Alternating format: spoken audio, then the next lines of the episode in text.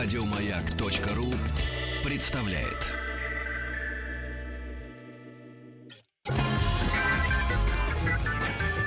Лагерь наша большая семья.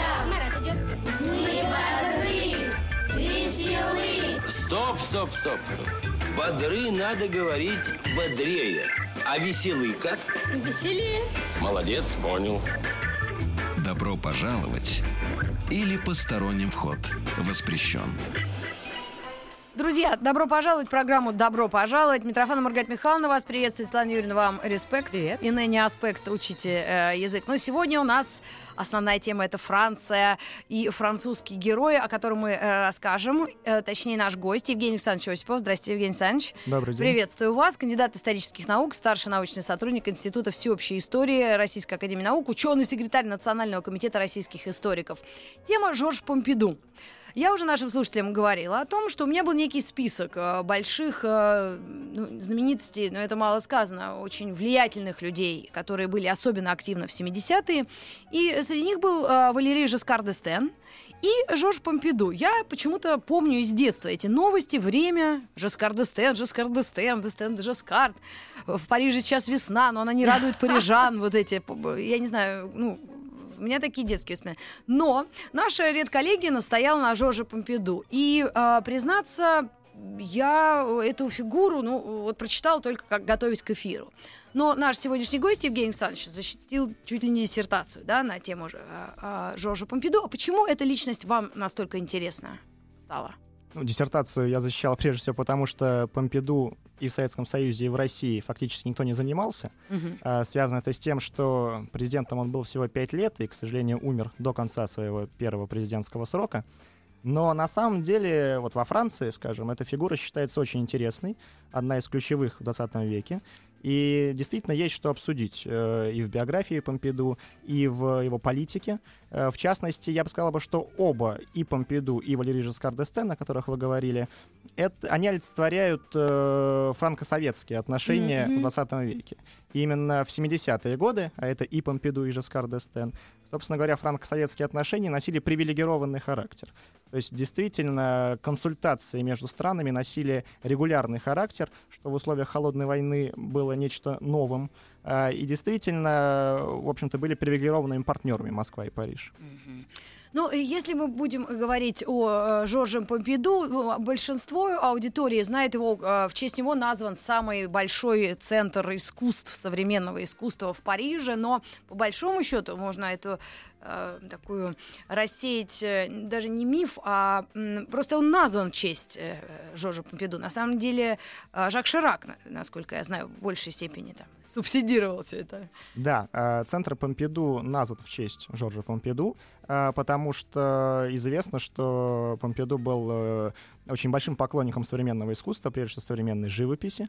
А, Жак Ширак действительно сделал очень много для того, чтобы этот центр э, появился, и именно с такой архитектурой, с которой он появился, потому что очень многие были недовольны, что в центре Парижа появилось подобное здание. Какая-то секамбра. Да, но Жак Ширак, будучи мэром Парижа, имел э, много возможностей для того, чтобы все-таки это решение было принято. Кстати, Жескар д'Эстен был против, э, он был президентом в то время, и он был против э, этого проекта, но в честь э, Помпиду, э, в его память, этот центр был открыт. Э, И действительно, сегодня Это один из Помпиду- самых посещаемых. второй по да? посещаемости после Лувра музей. Да, музей. Ну что ж, а, Евгений Александрович, если начинать говорить об этой личности в истории и вообще в, в годы э, 70-е, наверное, э, в контексте вот наших отношений с Советским Союзом и то, что Жорж Помпиду в Советском Союзе был пять раз и чуть ли не доехал до Пицунды, где русский-то не был, не, не каждый, не ступал нога на эту гальку. Вообще, вот с чего бы начали э, рассказ об этом президенте? Он действительно доехал до Пицунды, и что самое интересное, доехал он до тут за две недели до собственной смерти. То есть э, он э, не отменил визит в Советский Союз, хотя чувствовал себя очень плохо. Кстати, Это Пи- 74-й год Это шел. 74 год. И, кстати, в Пицунде и Помпиду, и Брежнев чувствовали себя плохо оба. Ну, это вырвалось. А, Но, тем не менее, э, они А, провели там переговоры. Действительно, они были очень А плодотворны. почему оба плохо себя чувствовали? Э, В, силу здоровья. А, так уже пожилые люди. Да, ну, Брежнев еще проживет много лет после этого, но со здоровьем у него было не очень хорошо. Мгм. А Помпиду уже буквально находился при смерти тогда, э, поскольку болезнь его проявилась где-то в 71 году уже. То есть фактически все президентство свое он уже был болен. А в 74-м он себя очень плохо чувствовал. да. А что касается Советского Союза, то надо отметить, что у Помпиду, э, в отличие, например, от многих других президентов Франции, не было вот такого особого отношения к России, особо теплого отношения. Ага. Потому что у британцев это однозначно прохладное У британцев отношение. оно Они именно терпеть нас не прохладное. могут. У Помпиду оно было скорее равнодушное. Мгм. Он никогда не интересовался русской культурой, скажем, да, его, его прежде всего интересовала европейская культура, скажем, например, голландская. Ну да. А, что не очень характерно для французских президентов, потому что, например, и Деголь, и Валерий Жескар d'Estaing, и Жак Ширак э, проявляли очень большой интерес к русской культуре. А, ну, в частности, Жак Ширак, например, э, знает русский язык и перевел Евгения Онегина на французский язык. А, и- Ну, Победу, насколько я знаю, занимался, сейчас скажу кем, ну сейчас вспомню, Ра- Раскином, по-моему. да, да, он, Он тоже вообще- очень владел хорошо языком и образов... образован. Да. Помпиду вообще занимался античностью в Да, основном. и да, был да. преподавателем античности, и истории литературы, и греческого, и латинского языков. Ну, у каждого свои вкусы. Да, то есть он, но к России он не проявлял особого интереса. А, тем не менее, именно в период президентства Помпиду э, франко-советские отношения находились на пике своего развития. Э, И это некий парадокс. Вообще в президентстве Помпиду было очень много парадоксов, э, всяких Да противоречий. вообще он не собирался, по-моему, быть политиком. Он не собирался быть политиком, а, он был учителем, э, и все 30-е годы был учителем, и в годы оккупации Франции был учителем. Это тоже, кстати, интересная тема, потому что Помпиду чуть ли не единственный галлист, то есть соратник Деголя, который не участвовал в движении сопротивления. М. То есть в годы оккупации, во время Второй мировой войны, Помпиду э, был учителем, продолжал работать. Ему потом это ставили в вину. Э, но, тем не менее, это не помешало ему стать главным соратником Деголя. Э, что, что касается назна- вот, э, случайностей в его жизни, Да. то действительно а, он никогда не занимался политикой. Просто после освобождения Франции э, он был очень проникнут э, по отношению к Деголю, а, стал рядовым сотрудником его администрации. Впоследствии два человека сблизились, и Помпиду возглавил кабинет Деголя. А, но все равно э, даже этого было недостаточно на самом деле, чтобы прийти в большую политику. И Помпиду не собирался этого делать. Он даже уходил в коммерцию, в бизнес. Он был директором банка Ротшильда. А, И в воспоминаниях он все время писал, что его очень устраивала эта должность. Мгм. И, собственно говоря, он не собирался заниматься никакой политикой. Но внешние факторы, э, связанные с историей Франции, э, повлияли на дальнейшее развитие событий. Э, Прежде всего, война в Алжире э, и последующее освобождение Алжира э, и независимость э, Алжира э, повлияли на внутренний расклад сил э, во Франции. Э, Очень многие соратники Деголя были сторонниками французского Алжира и э, упрекали потом Деголя и даже называли его предателем за то, что он допустил независимость Алжира. И в 1962 году, когда были подписаны Вианские соглашения, и Алжир э, начал свой путь к независимости, по сути, у Деголя не оставалось больше соратников, которые могли бы идти вместе с ним дальше. Э, В отставку ушел э, знаменитый Мишель Дебре, который был э, диктором свободной Франции в годы оккупации. Он был как раз-таки сторонником французского Алжира, и он э, просто не стерпел независимости Алжира. И вот в 1962 году э, Деголь предложил Помпиду стать премьер-министром.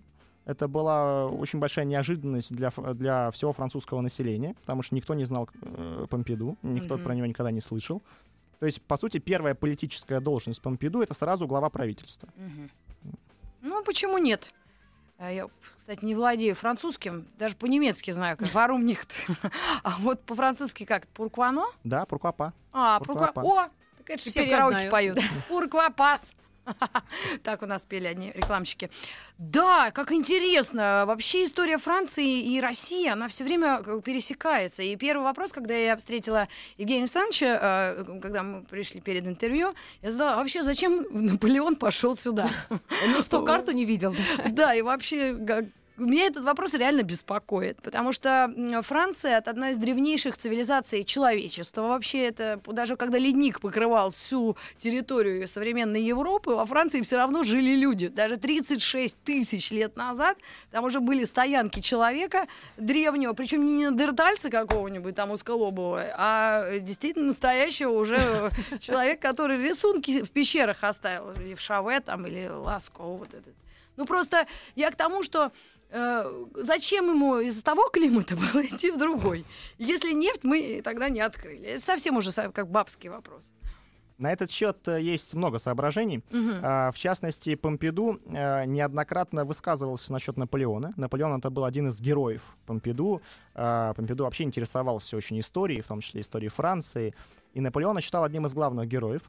А, Помпиду считал, что э, Наполеон и Наполеоновская империя — это одна из попыток э, построения единой Европы. А это какая была республика? Э, При Наполеона? Помпиду При по Наполеоне. При Наполеоне это была первая республика, А. но, собственно говоря, он очень быстро стал империей после М, этого. Потому что и Наполеон стал императором, сам себя избрал императором. Ну, естественно. А а вот что касается э, мнения Помпиду, то действительно он считал, что это была попытка создать Соединенные Штаты Европы. Мгм. И в этом смысле еще дальше пошел Валерий Жескар d'Естен, а, который, как известно, жив до сих пор и буквально недавно был в Москве. А сколько ему лет? Ему около 90 лет. Э, Он продолжает заниматься политикой, он занимает много постов внутри Единой Европы и вообще считается одним из главных архитекторов современного Европейского Союза. И в частности, Жескар d'Естен недавно, в начале июня, представил... Презентовал свою да, книгу. представил Мы к ней книгу. вернемся через мгновение. У нас небольшая реклама.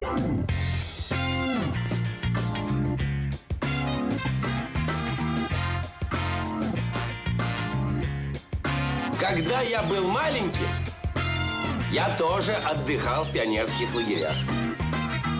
От вас что требуется, друзья мои?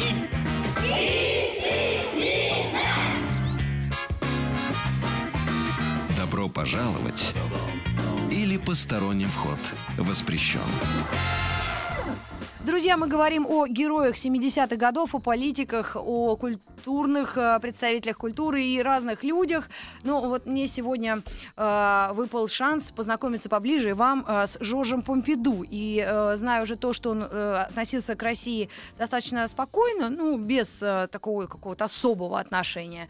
Как раз вот интересно задать вопрос, почему были так, настолько успешны эти отношения э, вот именно при его президентстве? Э, На самом деле, как уже было сказано, все президентство Помпиду носило противоречивый характер, как и его личность. А, Потому что Помпиду это э, в нем сочеталось э, гуманизм с прагматизмом. Это был человек, который прежде всего интересовался поэзией, он, скажем, издал антологию французской поэзии, но при этом был директором банка Ротшильда. И, в общем-то, все свои решения он прежде всего принимал, исходя из экономических соображений. И что касается Советского Союза, то для Франции это прежде всего был огромный рынок, а, который можно было осваивать под- э, благодаря Деголю на самом деле. Потому Мгм. что Деголь, как известно, Тяготел. э, тяготел к Советскому Союзу, к России и начал процесс, который получил название разрядки международной напряженности, то есть некий перерыв в холодной войне. Это как раз то, что в Хельсинки потом они все Это подписали. то, что завершилось в Хельсинки се- в 1975 году, а начал этот Деголь своим визитом в Советский Союз, в Москву в 1966 году. А, И, собственно говоря, э, Тогда уже был Брежнев. тогда уже был Брежнев, и в том же году Деголь вы- э, вывел Францию из военной организации НАТО, а, что, конечно, было очень символично и важно для Москвы. И вот с 1966 года начинается очень интенсивное сотрудничество между Москвой и Парижем. А, Была создана специальная смешанная комиссия для развития экономического сотрудничества, которая в следующем году отметит свой юбилей. А, Буквально вот несколько недель назад было очередное заседание этой комиссии. Несмотря на санкции, несмотря на вот нынешнюю международную ситуацию, в Москве э, собрались, э, в общем, представители крупного бизнеса, французского, российского. И все это началось в 60 в ш- в 66-м. И, кстати, премьер-министром тогда был Помпиду как раз. М, Став президентом, э, Помпиду э, продолжил этот путь и, в общем, даже его развил. Потому что при э, Деголе э, контакты франко-советские носили исключительно государственный характер. То есть это были конта- э, контакты между двумя государствами, в том числе и в сфере экономики. Э, Помпиду же подключил частный сектор французский к этим контактам, что привело к тому, что за пять лет президентства Помпиду товарооборот между СССР и Францией вырос более чем в два раза. А, В частности, э, французские компании, прежде всего Рено, участвовали во многих стройках в Советском Союзе. Ну, например, завод КАМАЗ был Мгм. построен при очень тесном э, сотрудничестве с Рено. Завод «Москвич» был обновлен э, благодаря Рено. А, Были, кстати, и другие варианты. В частности, э, Советский Союз пытался привлечь э, Daimler-Benz э, и Ford Мгм. до Рено. Но и те, и другие отказались. А, Рено же действительно поделилась своими технологиями, и это было именно технологическое сотрудничество. Ну и потом история новейшая наша, российская, то Рено пришло на наш рынок и, собственно, и да, сегодня владеет. да. Абсолютно. То есть чему быть, тому не, не миновать. Того не миновать. Да, и плюс еще надо отметить, что между Помпиду и Брежневым были очень хорошие личные отношения. А, Ну, оба Брежнев, наверное, охотой его заманил. Тот... охотой и вообще своей простотой. Да? Потому что Помпиду был человек крестьянского происхождения. Несмотря э, на тягу к Нес- высокому. несм- да, вот в этом его противоречивость. Это был интеллектуал крестьянского происхождения, который очень любил простой образ жизни, э, простой суп, например, на обед и на ужин, а при этом вел богемный образ жизни. Э, то есть вот в этом его противоречие. И с Брежневым они очень хорошо сочетались. Э, Надо сказать, что известен случай, когда Помпиду умер в 1974 году, и об этом стало известно в Москве. А, Брежнев поехал во французское посольство в Москве и даже плакал там. А, То есть у них действительно были очень тесные отношения. Ну, когда разбился французский вот этот бизнесмен, я, если честно, тоже плакала. Я прям даже не поняла. Я, у меня еще дача рядом со Внуково. Я прям, когда это услышала, у меня прям слезы полились. Думаю, господи, ну как же так-то? Ну, конечно, все, когда гибнут, и другие авиакатастрофы. Но тут я прям не- неожиданно для себя. Тогда у нас с Брежневым, в общем, один-один получается. Да, ну что ж, э, как интересно. И э, вот именно вот практические решения и вот сами э, какие-то договоры, заключенные между Россией и э, так, Советским Союзом и Францией, это было все-таки больше против э, Британии и Америки, или это просто какое-то вот э, непонятное ощущение той ситуации? Это было прежде всего в интересах разрядки. Тут надо еще сказать, что э, у Франции, опять же, со времен Деголя, было свое понимание разрядки и вообще э, того, куда должна двигаться международная э, система. Причем как финансовая, так и политическая система. Как известно, Франция не принимала Ялтинскую систему международных отношений. Деголь, кстати, не был в Ялте в 1945 Да, я году. тоже да, вот это А, странно. Францию это- они как-то э, немножко... Да, прежде всего потому, что Черчилль и Рузвельт были настроены против Деголя. А, ну и, в принципе, Франция не заслуживала, Они боялись, конечно. что Деголь со Сталином как-то найдут. Ну и на самом деле Франция, конечно, не относилась к числу основных победителей Ну, в этой понятно, войне, да. поэтому тогда пришлось бы звать туда и много других Ну э, да. лидеров государств. Но Деголь впоследствии воспользовался тем, что его не было в Ялте, и действительно он не принимал Ялтинскую систему. Он вообще не принимал систему холодной войны, вот это блоковое противостояние. Почему? Потому что эта система привела к понижению роли Франции М. вот то, что называется галлизм, да, вот эта французская внешнеполитическая доктрина, это прежде всего желание Франции, причем как тогда, так и сегодня, вернуть себе самостоятельную роль в мире. Да. Вернуть то, что было в 19 веке, 18 в начале 20 И в этом смысле э, и Деголь, и Помпиду, э, конечно, хотели преодолеть Ялту. У них были разные к этому средства, разные возможности, но экономические контакты с Советским Союзом и политические тоже, на самом деле, были как раз э, средством к преодолению сложившейся ситуации. Вообще у французов была идея конвергенции систем. Это А, что? при- э, то есть э, смешение двух экономических систем, а, социалистической и либеральной, или там плановой и рыночной. А, И надо сказать, что французская экономика э, этому способствовала, потому что, несмотря на то, что Франция относилась к западному блоку и имела рыночную экономическую систему, на самом деле государственный сектор во французской экономике всегда был очень большим. И это, кстати, способствовало развитию отношений с Советским Союзом. Это упрощало. Ну да, там большие есть корпорации, это и э, Airbus, да, и... Это и Airbus, кстати, созданный Жоржем Помпиду Да лично. То есть Airbus создавался благодаря личному участию Жоржа Помпиду и канцлера ФРГ Вилли Бранта. Мгм. А, то есть это их личное дело. А, так же, как э, космическая промышленность, вот это Ариан знаменитая, это тоже, в общем-то, детище Помпиду. И э, высокоскоростные поезда ТЖВ, это тоже все появилось тогда, в те времена. Мгм. Ну что ж, мы э, ненадолго прерываемся. После новостей э, середины часа мы вновь вернемся и поговорим о Жорже Помпиду.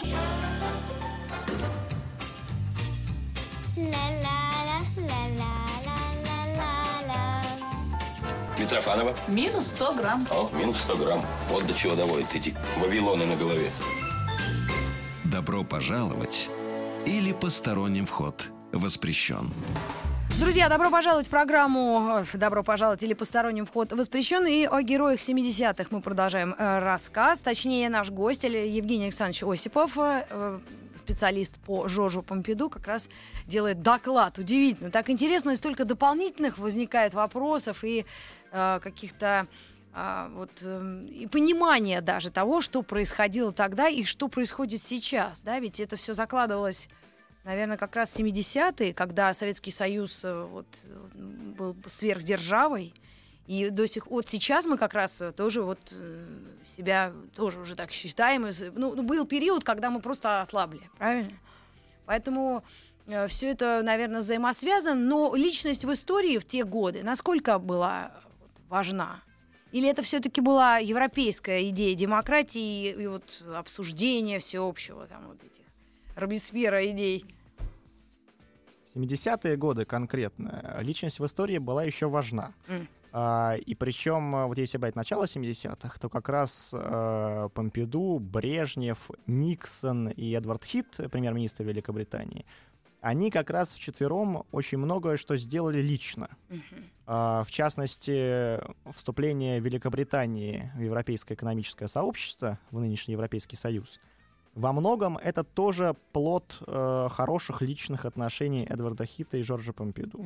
Потому что многие несостыковки, многие проблемы э, были решены именно благодаря их личному участию э, и каким-то обещаниям взаимным, которые, правда, впоследствии не все были выполнены. А, так что, э, кстати, Помпиду часто говорил, что э, в международной обстановке, вообще в международных отношениях именно хорошие личные отношения играют ключевую роль.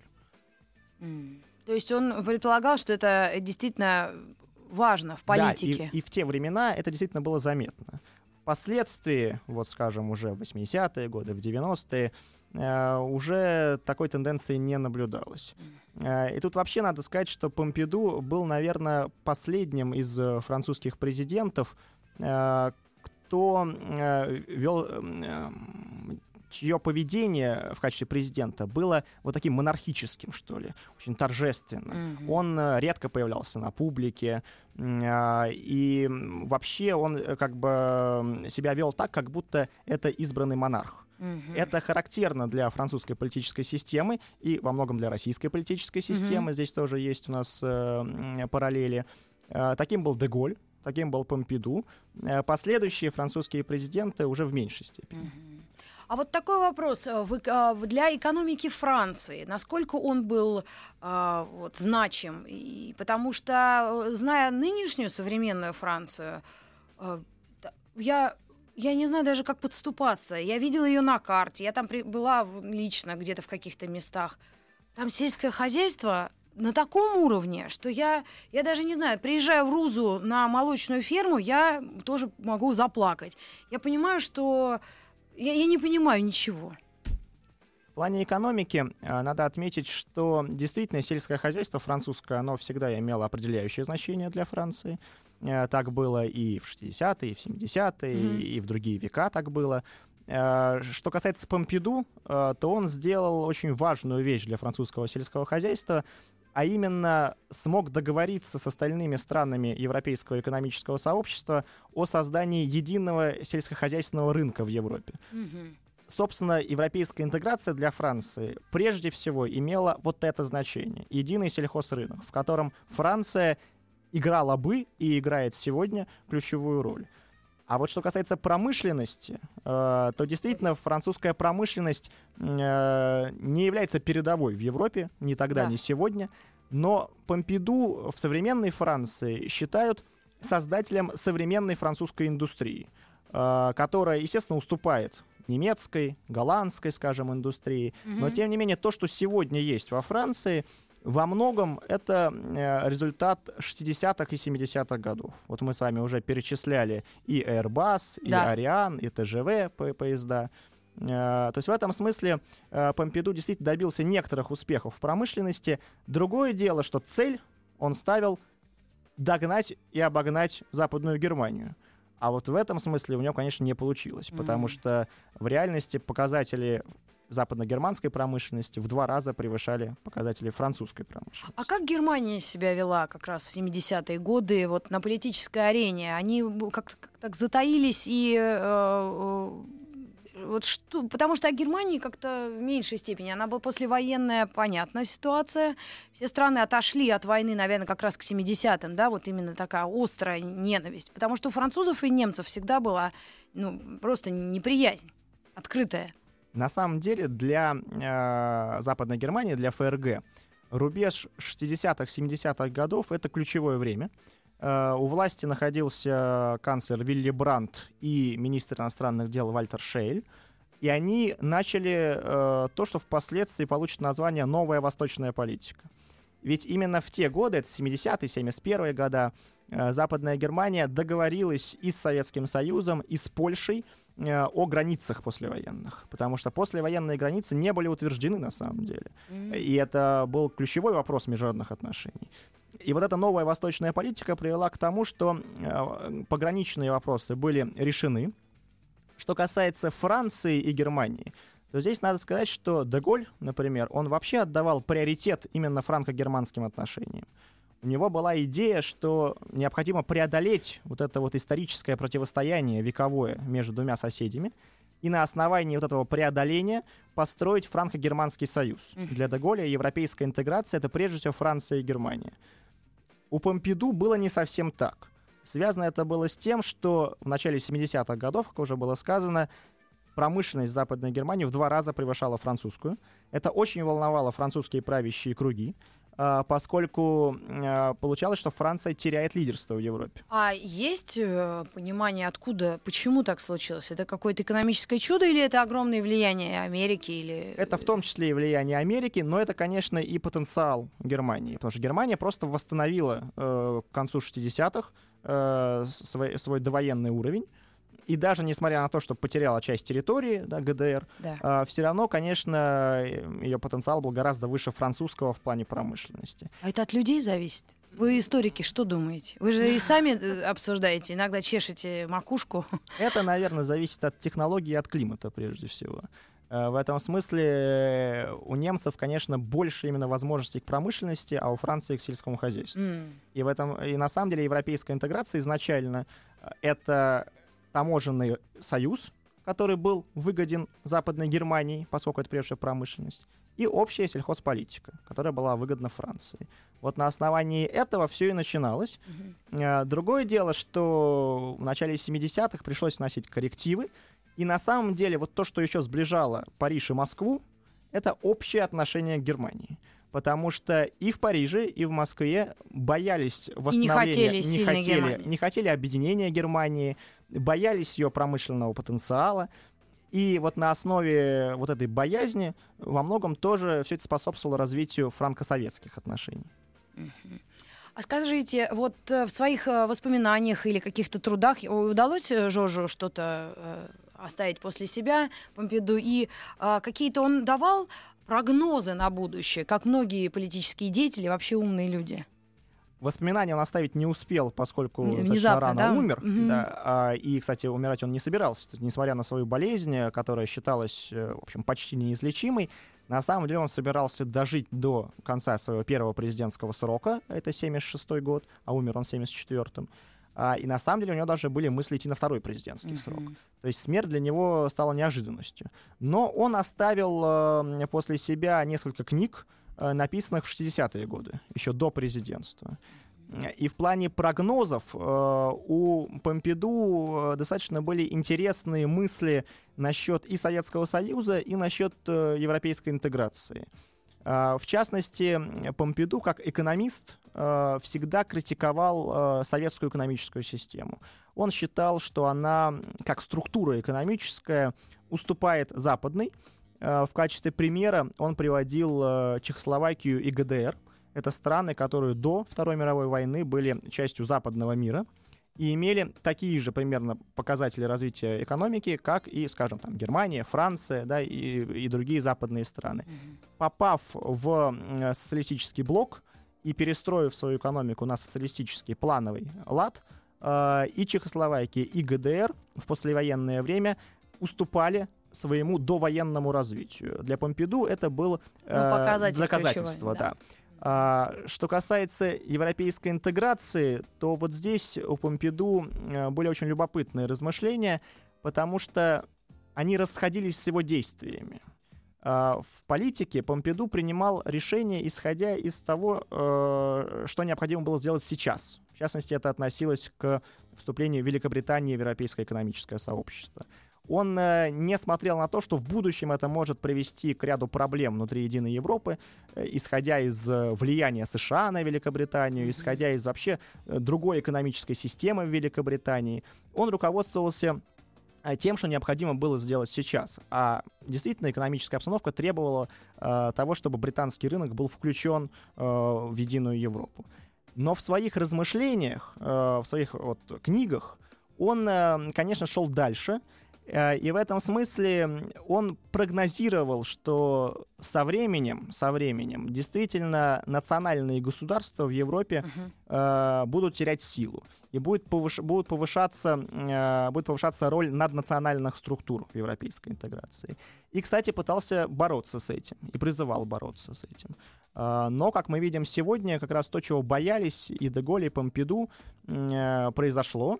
Э, И как раз э, сегодня, скажем, роль Франции внутри европейского экономического сообщества очень подчинена наднациональным структурам. Например, комиссии европейских Мгм. сообществ или Европарламенту. Вот э, Помпиду предсказывал, что, видимо, неизбежно, э, что это будет происходить, но надо это отдалять как, как можно дальше. А сами французы как относятся и оценивают Жоржа Помпиду как э, лидера нации? А сами э, французы... При том, что они нация такая какая-то очень вроде как воспитанная. Мне так кажется, вот издалека кажется, что никакие... Ну, если не брать современные условия, огромное количество уже иммигрантов и э, молодежь может быть разной, да, но всегда из Франции веяло каким-то духом просвещения, поэзии, э, ну, моды, чего угодно. на Но са- не, но не чего-то такого тормозящего прогресс. На самом деле очень сложно сказать, э, как относится к Помпиду современное французское поколение, потому что последние социологические опросы на историческую тему, они Не имеют, знаю, очень, кто очень- это. они очень имеют очень странные результаты. Ну, например, один из исторических журналов э, буквально в прошлом году проводил социологический опрос на тему, кого из э, исторических деятелей французы считают главным героем 20 века. Не обязательно французов, вообще Ну да. любых деятелей.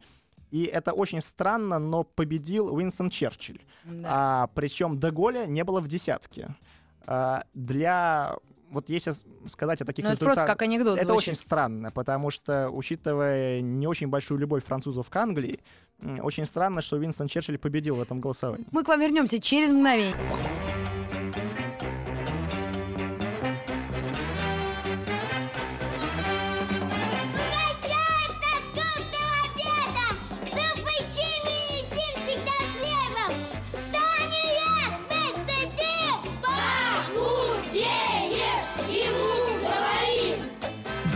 Пожаловать или посторонним вход воспрещен.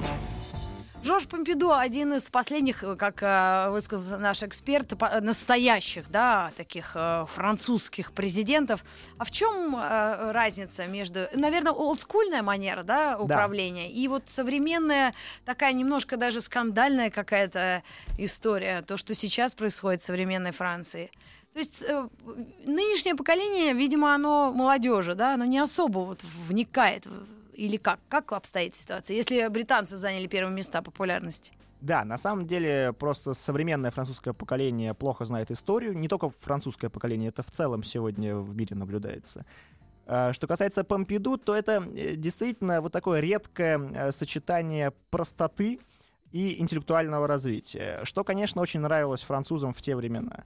Поэтому старшее поколение французов э, вспоминает сегодня время Помпиду как вот такое э, последнее, последнее светлое время.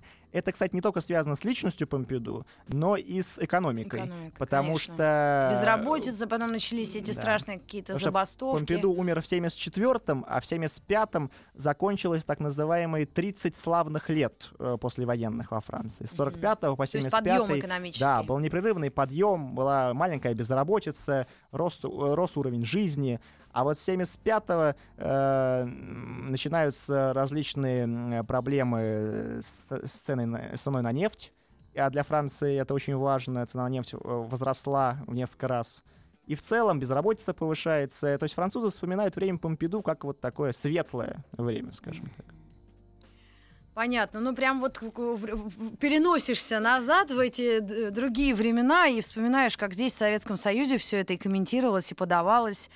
Не знаю, э, вот если говорить уже о последователях, а, ну, э, вот э, как Валерий Жескар отличался, может быть, от Помпиду, и насколько ухудшились или улучшились наши отношения и дальнейшие вот как раз французские президенты, при том, что сейчас в основном информационный фон какой-то такой скандально действительно странный.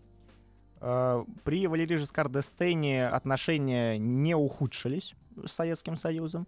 Было тоже пять встреч на, высших, на высшем уровне между Жескаром и Брежневым.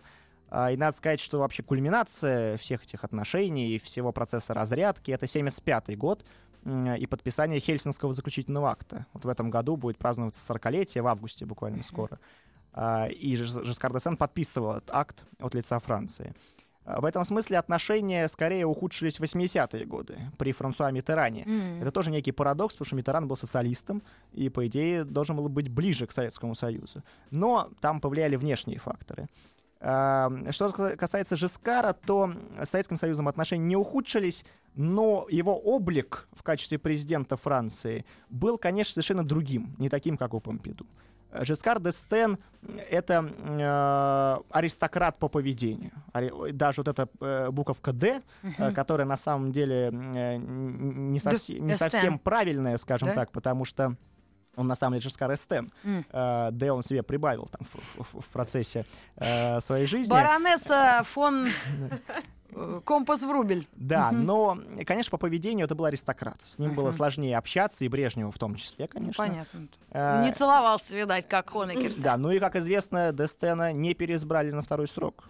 То есть э, на это, конечно, повлияла экономическая обстановка, но и то, что французы, конечно, испытывали к нему меньше симпатии, просто как к личности. Ну и какие-нибудь, э, если есть, э, ну как какие-нибудь, это неуважительно, э, вот, извините, даже и остались ли потомки, ныне действующие люди? Я знаю, у них не было в этой семье детей своих. У него не было своих детей, э, но был приемный ребенок, э, Алан Помпиду, э, достаточно известный врач сегодня во Франции. С этим ребенком связано много всего любопытного, потому что усыновили его в 1942 году во время оккупации.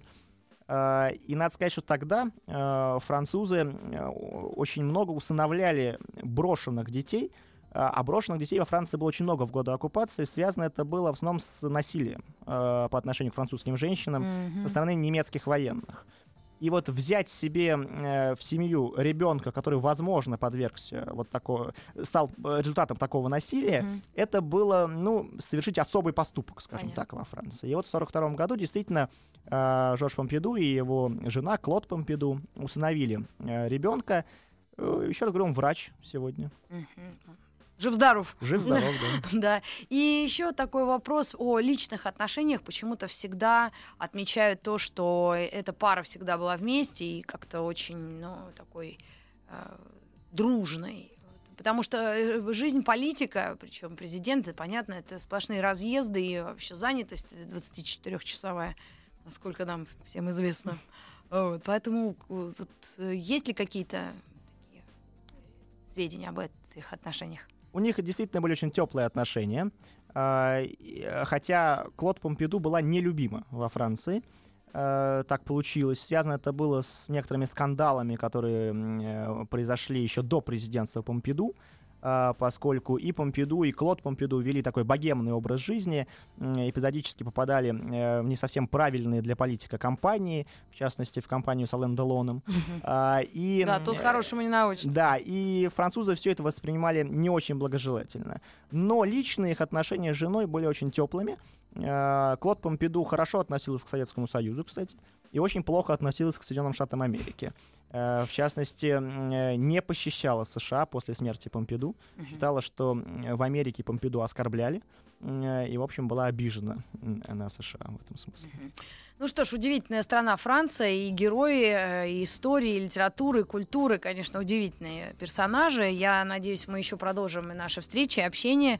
И, может быть, либо вы, Евгений Александрович, либо ваш коллега, историк, расскажет нам о следующем президенте, как раз тот, который был активен, Валерий Жескар Дестен, в 70-е годы, так как мы на «Маяке» посвятили какое-то время а, 70-м. Я думаю, что это забавно и интересно для ныне живущих людей, молодежи, поскольку все забывается, стирается, нет времени, суета, и порой окунаясь в прошлое, ты действительно что-то для себя открываешь удивительное и интересное. О России тоже мы будем говорить, не волнуйтесь, мы посвящаем этому время, и э, наше, и ваше, и хотели, конечно, поставить любимую певицу Жожо Помпиду Эдит Пиаф или один из ее любимых э, треков, но, наверное, не будем это делать, потому что не не успеем. успеем. Сейчас новости. Ну, а вам огромное спасибо. Удивительный был рассказ, очень интересно. Я даже как-то чуть не всплакнул два раза. Два. Спасибо вам. Спасибо. У нас был в гостях Евгений Александрович Осипов, кандидат исторических наук, старший научный сотрудник Института всеобщей истории РАН, ученый, секретарь Национального комитета российских историков. Вам удачи и до новых встреч в эфире. Спасибо. Спасибо. Всего доброго. Еще больше подкастов на радиомаяк.ру.